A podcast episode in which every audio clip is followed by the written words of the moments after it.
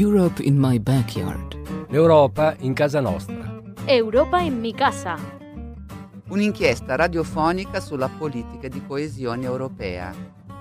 Radijsko poročanje o evropski kohezijski politiki. Europe in my backyard. So, hello and welcome to Europe in My Backyard. I'm Paula Wiseman, and over the course of the following weekly programmes, we're going to be hearing about the many ways in which European cohesion policy impacts us all on our daily lives. So, today I am lucky enough to be joined on Zoom by Brian Riney from the Southern Regional Assembly, and he's going to be talking to me about the Blue Green City project and his work at the Assembly. And then in the second half of the programme, I'm going to be joined by Tom Dooley, the primary investigator on the Ocean Demo project.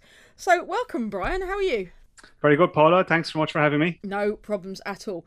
Okay, so do you want to maybe, shall we start off by you talking a little bit about the work that you do at the Southern Regional Assembly? Yeah, I suppose just, just for your uh, listeners, just to explain that the Southern region covers all of Munster plus the counties of Kilkenny, Carlow, and Wexford. And the population is in around 1.6 million. And ourselves in Assembly, we've a, a very important role in bringing the work of the EU closer to the citizen. We're a national contact point and a first level control for a number of European programs. And these programs then are divvied up into projects which give people the opportunity to work with EU partners across Europe to address common economic, environmental, and, and social challenges. We're also man- the managing authority for the regional operational program. This is the, the structural funds that come to Ireland. And the last program was a funding package of 500 million from the European Regional Development Funds and the Irish Exchequer. So significant amount of money. Yeah. And that's been find us found itself into the investment and rejuvenation of different things around the, the region, the Apple market in Waterford, Mary Elmes Bridge in Cork, um, the Abbey Creative Quarter in Kilkenny, and currently the that regional operational program is being reviewed, and a new one will come out uh, later on this year. And then my, my role then I'm a I'm a regional planner, mm-hmm. And as a regional tier of local government, we have distilled national economic and planning policy into what we call a regional spatial and, economic strategy, the RESIS for, for short. So it's a, a long term strategy that supports the implementation of Project Ireland 2040 and, and government economic policies. And we have a role to assist local authorities mm-hmm. to to align with with uh, with our with our RESIS, and that ensures that you know at from a national level, a regional level, and local level, all those plans are speaking to one another. They're all aligning with one another, and they're progressing in a coordinated manner. Mm, wow, you've certainly certainly planning ahead there, anyway, Brian. There's a lot in there, Paula. Yeah, there really is. There really is. So we're going to talk about the Blue Green City project that you're working on at the moment. It's an Interreg Europe project. Um, so do you want to tell me a little bit about the project and its aims and what it's all about? Sure. Yeah. So the the project itself seeks to improve policies that promote blue green infrastructure and nature based solutions um, so these policies they could be contained in a regional strategy like like ours, or it can try and influence the European Regional Development Fund spending in a region. So it depends on the jurisdiction, depends on the region, depends what your your priorities are. So it aims to promote these concepts through all the, the eight international partners that are involved in, in the project by all these partners learning from one another and collaborating with each other to find solutions to challenges. So there's a big emphasis on working with stakeholders in your own region to identify the blockages and how to advance blue green infrastructure nature based uh, implementation. And then by better defining the problems you're trying to solve at a, mm. at a mm. regional level, the clearer you can present that to the international partners, and then together you can search for solutions. Wow. So can you can you explain to us what the blue green infrastructure uh, and nature based solutions are? What's that all about? Yeah, yeah. But, so blue green infrastructure, it's a, it's it's an umbrella term for green spaces and water environment that we contain in a settlement or even a broader area. So examples would be a park or a wetland. Mm. But we, we get services from this infrastructure. So from a wetland, it can be used as a flood mitigation uh, measure for, for, for settlement. Obviously, there's biodiversity elements there as well. And a park can be used for uh, microcooling in in uh, in a city environment, or as we know from lockdown conditions, there's great health and well-being benefits from it. So it's referred to as infrastructure because it's considered to be as important as any other type of infrastructure. Mm. So I tend to think of the term as a framework that provides us with a load of services, but that framework must be maintained, and enhanced into the future. Yeah. And then nature-based solutions, they're they're related, but they're slightly different. They're nature-inspired actions that provide first uh, first and foremost to provide benefits for biodiversity, but they simultaneously provide social and economic benefits. So, an example would be uh, a green roof. So, provides biodiversity, can provide uh, pollination uh, services, but it also reduces stormwater runoff. So, by holding on, retaining that water, yeah. It prevents it getting into the public system, which reduces cost on, on the public uh, purse.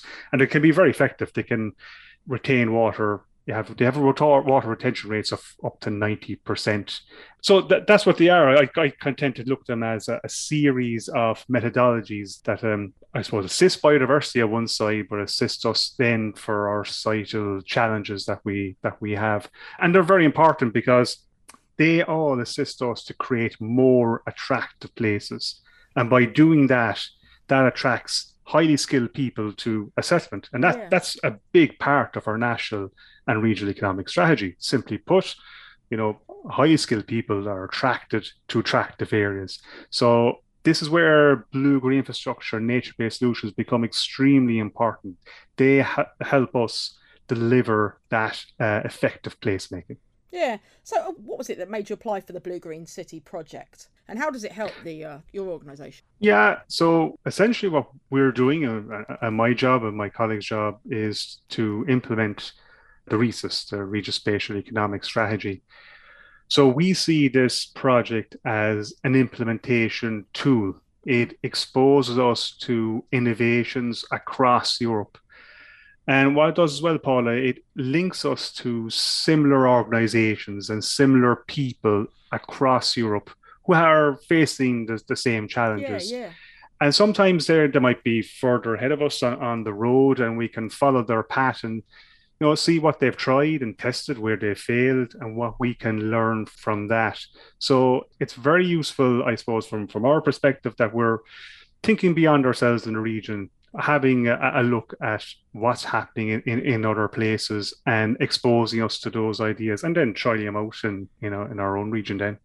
Yeah. So I mean, what kind of issues have been raised so far with the with the blue green infrastructure and nature based solutions? So we would have consulted with a lot of various stakeholders in our in our region uh, from national and, and local background. So I think what the core of the issue is when you when you consult with people is an understanding of what these concepts are and how to apply them because they are they sound complex. Yeah, um, yeah. And and over the past while, I suppose we've been concerned when we look at infrastructure project, we can we look at the grey, the grey solutions, the engineering solutions, but bring the I suppose the green element in there. That's quite new for a lot of uh, our organisations. And of course, if if you're in charge of a project, you have time constraints, you have cost constraints, and you're going to ask yourself, mm. what's the cost? You know, what what do I need to do uh, different here? So the core of the issue is mainstreaming these concepts into everything we do. Um, so it's that it comes part of our design proposals at the earliest stage. It comes part of uh, our plans or our policies that we create, and it's an integral part of them. That's the core of the issue, mm. I think, that we have.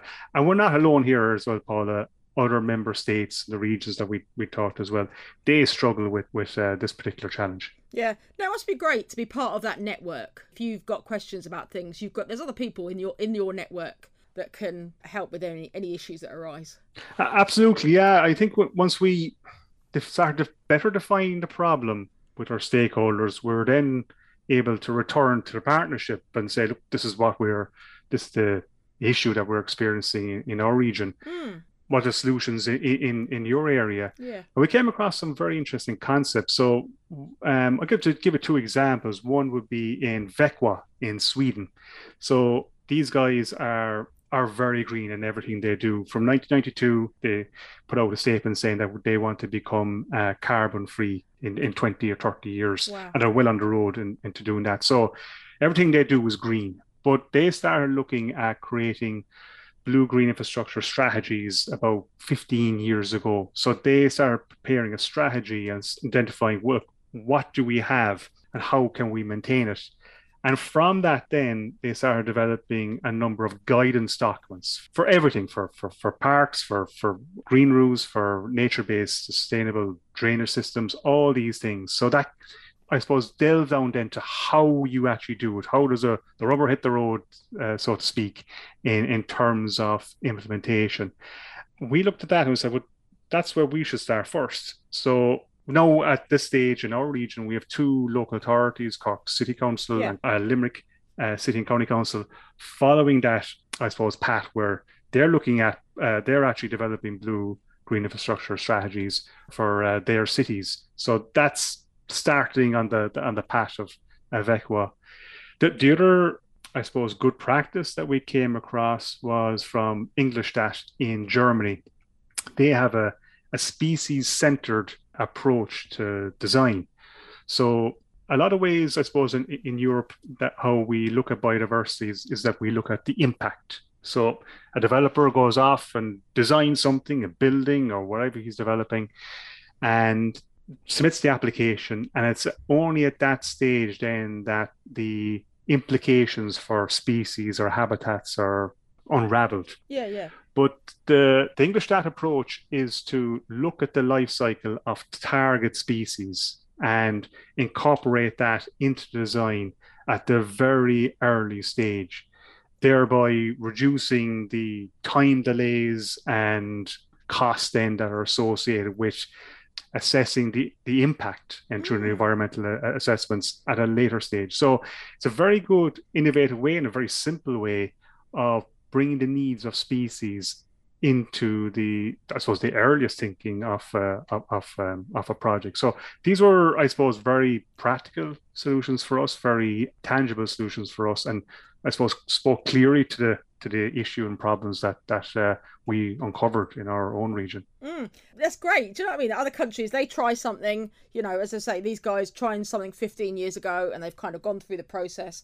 And it's great that you can kind of learn from other countries and then implement your own systems in Ireland. You know, it's it's an incredible, incredible system, really. And that's the real benefit of these projects, Paula. You know that we're all quite similar uh, across Europe and the issues that that we and that we face. Mm. So it's it's always beneficial to collaborate and, and discuss these issues and, and work on them with, with each other. Um, I think that's that's essentially how things are are done, and that's how progress is achieved. Really, I will say one thing about European projects that you have to be committed to them. It's like any piece of work. If you're getting into it, you fully have to commit to it. If you're coming into it saying mm, a bit of finance, that's not bad um, and I'll tip away at it, that won't work. You won't get the maximum out of it. I suppose you could say that for anything, Paula, but yeah, yeah. European projects, definitely if you commit to it and if you go in there with a positive mindset and you work well with people, you'll do very, very well over it. Yeah, I mean, that's the thing. I'm hearing all these, st- the amount of work that goes into these proposals for funding, it's it's a lengthy old process. And if you're not, as you say, if you're not committed and if you're not fully in for the long haul, then just don't don't do it. That that's it. You know, I, have come across people who work on life projects. Life projects are they're fantastic projects. Yeah, they're you know, I, I worked on a, a, project alongside someone who uh, worked in life project in improving the water quality of uh, uh, of a river catchment in in North Cork, and I mean the commitment that they had to it, but it came from themselves as well mm. because people who are involved in uh, European projects, but I'd say specifically biodiversity projects, they're just so much into it that they will set the standards really high for, for themselves. So they're the best type of people to be involved in European projects because they'll give it hundred percent. But yeah, they, they are they are a commitment, uh, all right, definitely. But as we can see in a way in the, the southern region is that you know these projects are they're very effective for us and they're quite enjoyable as well. They're yeah. quite enjoyable for us to to be exposed to all those different opinions from from across Europe and. Yeah. Uh, That's what it's all about, Brian. You know, you've got to enjoy what you do at the end of the day, or it's you know it's going to be a long old slog.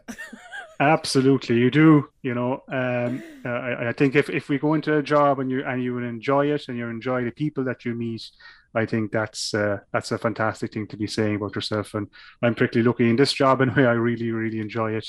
Anyway, so thank you so so much for chatting with me today, Brian. It's been an absolute pleasure. Thanks so much. Really appreciate it.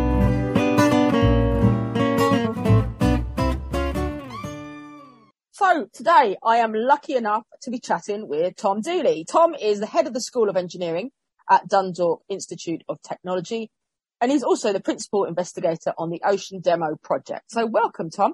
Thank you very much, Paula. Glad to be here. So, do you want to start off by telling us about Ocean Demo, the Ocean Demo project? What is it about? Is it about getting energy from the ocean?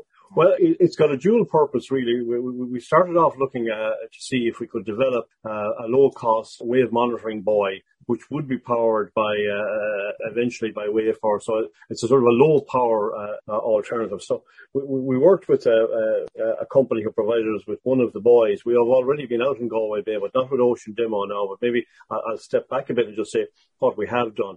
So we, we have deployed the buoy, which was uh, manufactured by JFC in Tuam. Uh, mm. So we were delighted to be working with a, a, local Irish company that's involved in, in all of this, and of course with the Marine Institute, uh, where we uh, deployed the buoy.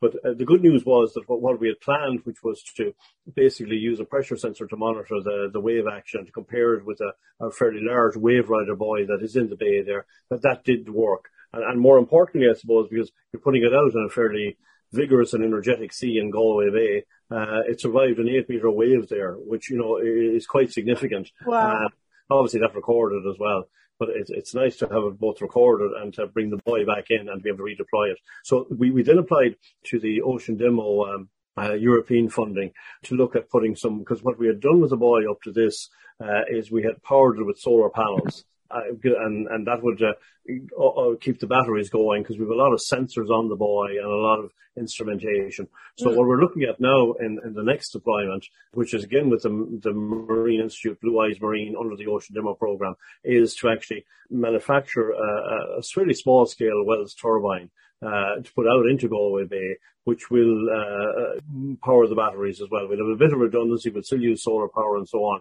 But there are areas where, where, where solar won't work and there would be wave action that we would like to use. That's a long answer to your question, but that's. um, so, I mean, it's quite a, a, widely spread project, isn't it? I think there's a lot of partners involved in it. Well, eh, we, are working uh, in terms of uh, the Dundalk Institute of Technology. Obviously, we're, we're, that's ourselves who, who are the, the, lead on it. We also uh, uh, work with Maynooth University Professor John Ringwood and his team there, the Core Ocean Energy Group, and uh, we we obviously got the Marine Institute, Blue Eyes Marine, is a deployment in Smart Bay. Uh, and I'm using a lot of acronyms there, so apologies to your listeners, but it's all in Galway Bay, and they're all, you know, state or universities that are, in, are, are involved. But you don't get anywhere in this business without cooperation with people, and you know, DKIT is committed to public research, and you know, we're, we're delighted to be involved in this, and also we do believe that, that the project that we have is so on, because of the, the, the offshore wind that's going in off the coast of Louth and so on, that the monitoring of the environmental conditions is going to be quite important, both for mm.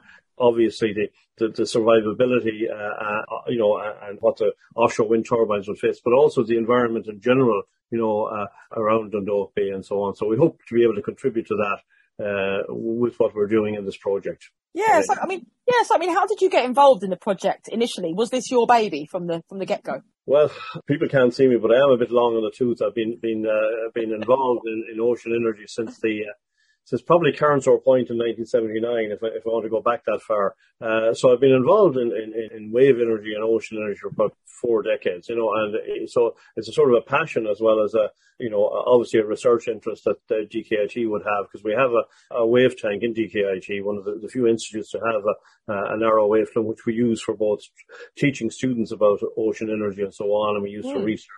Uh, we have a, a, wind turbine on campus, which we put there in 2004, which provides about 50% of the of the electricity for the institute. So, like the college has always been very interested before it was profitable or whatever in, in, that whole climate change, renewable energy And, you know, from, from the point of view of the, the, wind turbine and so on, I should mention that we have a big project, much bigger than the one I'm involved in, uh, with Interreg as well, another European project, which Paul McCartan and Ray Byrne, two of our research engineers, lead up.